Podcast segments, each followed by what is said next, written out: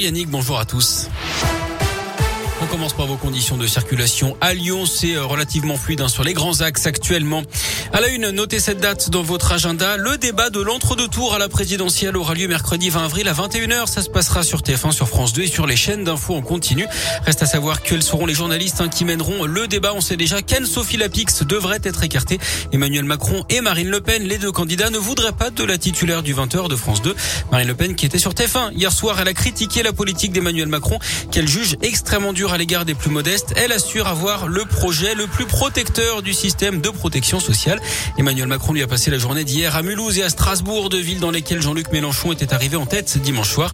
Il a accusé Marine Le Pen de dire des carabistouilles sur l'Europe et d'avoir un projet qui induit le nationalisme et le retour de la guerre.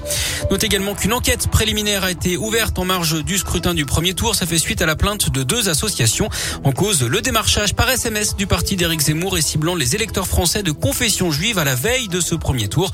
Une infraction passible de 5 ans de prison et 300 000 euros d'amende d'après le code pénal. 46 Ukrainiens sont arrivés à Lyon. Hier soir, la métropole avait affrété un avion pour aller les chercher en Pologne. Ils ont atterri un peu avant 23 heures à l'aéroport de Lyon-Saint-Exupéry d'après le progrès.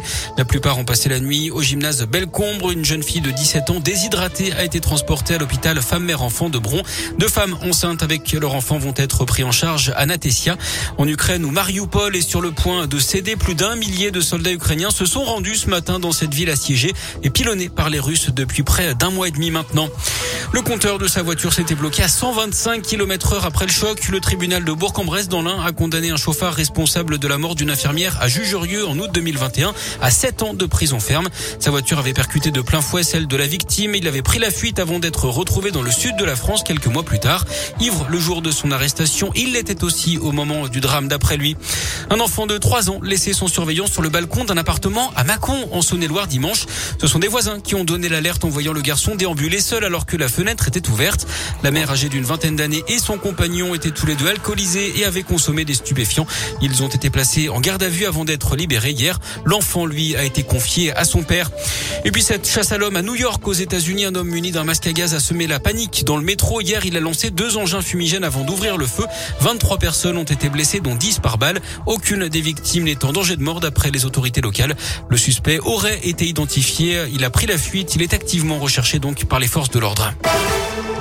Le sport, le foot avec la suite des quarts de finale de la Ligue des Champions, Liverpool, Benfica et Atlético Madrid, Manchester City ce soir. Hier, le Real Madrid et Villarreal ont validé leur ticket pour les demi-finales. Et puis on a également du tennis au programme ce mercredi avec le Masters 1000 de Monte Carlo.